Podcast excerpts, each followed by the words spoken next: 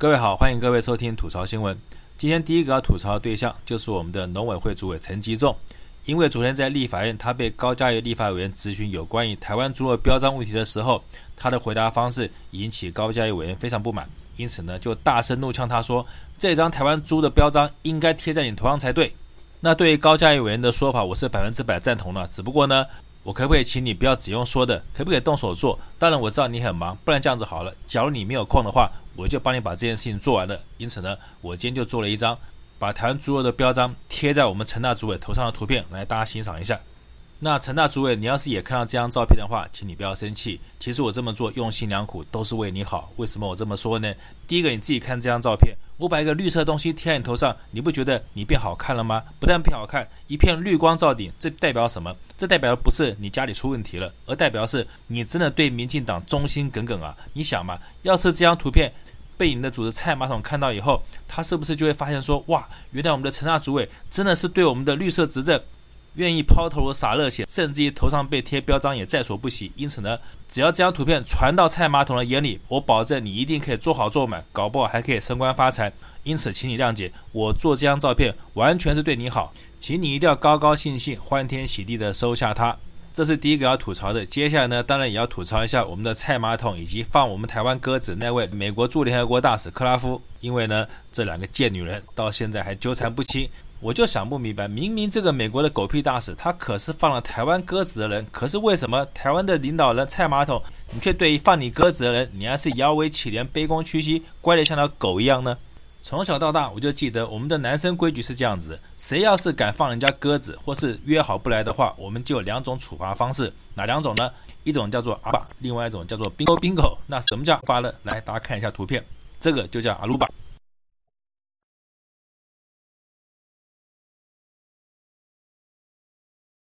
那什么又叫做 bingo bingo 呢？来，大家看一下这段影片，这个就叫做 bingo bingo。给你两条路选择，哪两条路？就是死，哎，就是 bingo bingo。什么叫 bingo bingo？bingo bingo 就是非洲人的一种刑罚，拿着牙刷往屁股里面戳一百下。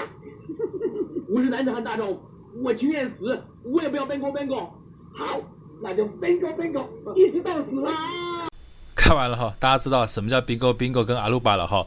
虽然这是男生对放鸽子惩罚的规矩，但是我相信在女生里面放人家鸽子应该有惩罚的方式嘛。而且呢，就凭着你让蔡马桶一片想对川普忠心耿耿、想要跪舔川普的心意落空，我觉得就凭这一点，你这个美国大使克拉夫，你就要负完全责任。那怎么样让他负责任呢？其实最好的负责任办法，说穿了不就是要想办法促进台美关系的升级嘛？那如何让台美关系升级？我在我的节目很多集以前，我就曾经建议过一个非常好的办法啦。不信的话，大家回头去看，什么办法呢？就是直接让蔡马桶嫁给川普不就好了吗？这种方式在中国古代叫做和番嘛，意思就是当中国古代被外族入侵的时候，当他没有办法对抗这个外族的时候。他就想办法在自己的宗族里面找一个公主嫁给这个外族，然后呢，就把这个关系由本来是敌对关系变成生殖器的翁婿关系。也就是说，当公主嫁给这个外族以后，哎，你就不能打我了。为什么？因为我是你老丈人啊，你是我女婿啊，你怎么可以打我呢？所以和番这个办法在中国古时候就是一种最高的外交艺术。因此呢，要是台湾采用这样的方式，叫蔡马桶去和番川普的话，台湾可以获得多少好处？我算给各位听。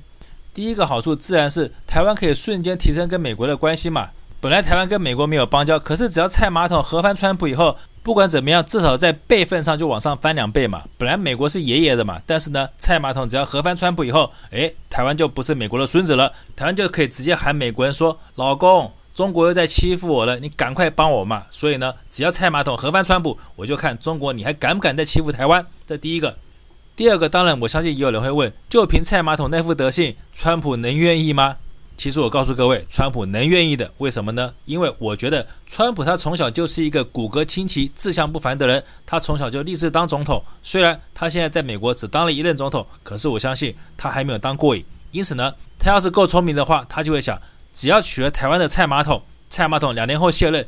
接下来他就可以出来选台湾总统了，因为不管怎么样，虽然台湾小，可是好歹称呼上也算是一个总统嘛。而且呢，既然他是靠骂中国起家的，在美国当选总统，那现在刚好随他的愿，他就到台湾来，然后呢，叫他到金门去，站在离中国大陆最近的地方，天天就指着中国的领土、中国的鼻子臭骂一顿。我相信他只要做，不用多久，美国老百姓一定会在网络上看到，哇，原来我们伟大川普，他真的是为了让美国再伟大而跑到台湾去为美国人努力，为美国人加油。因此呢，当川普完做完八年总统以后，他有机会再回美国去做八年总统。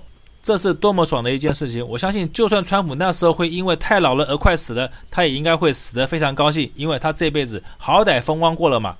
所以呢，这就是我建议蔡马桶你如何惩罚这个美国狗屁大使放你鸽子的建议。而且呢，我相信你照我的建议做了以后，保证对台湾好处多多，台美关系一定会升级。那接下来就是你在视讯里面，你跟这个美国狗屁大使说，你跟他表达过或是有说过台湾想要加入联合国的意愿。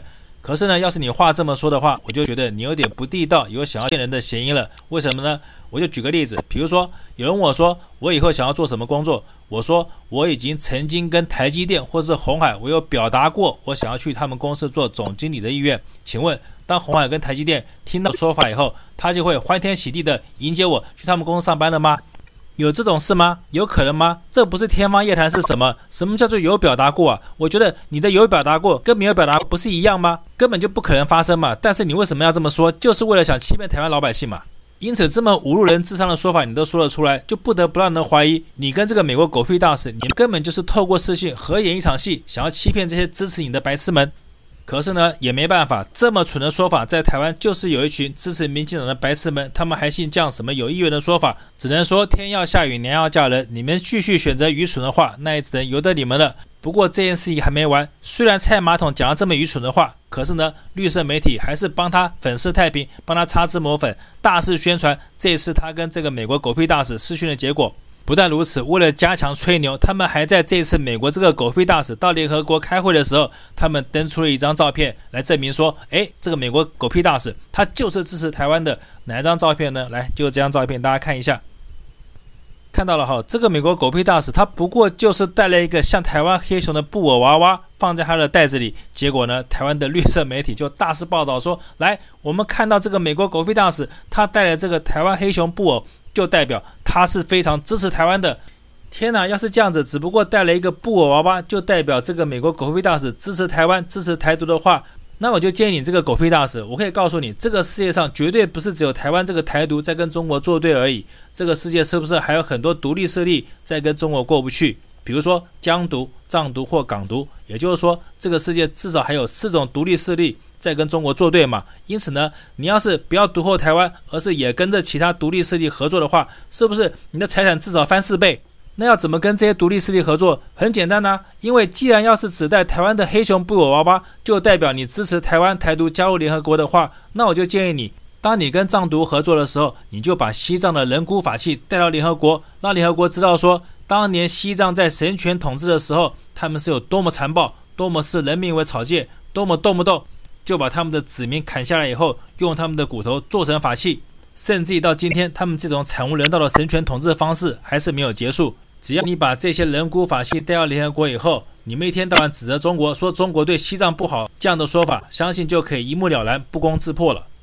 然后接下来如何跟疆独合作，我强烈给你建议，就是你要把新疆的切糕给带进去。因为你千万不要小看这小小的一块切糕，这可是天价切糕，这一块说不定比一栋房子还贵。因此呢，你要是成功可以把新疆的切糕带进联合国的话，说不定不但可以让你发家致富，而且呢，搞不还可以把新疆的经济搞活以后，让新疆就真的摆脱中国的独立也不一定。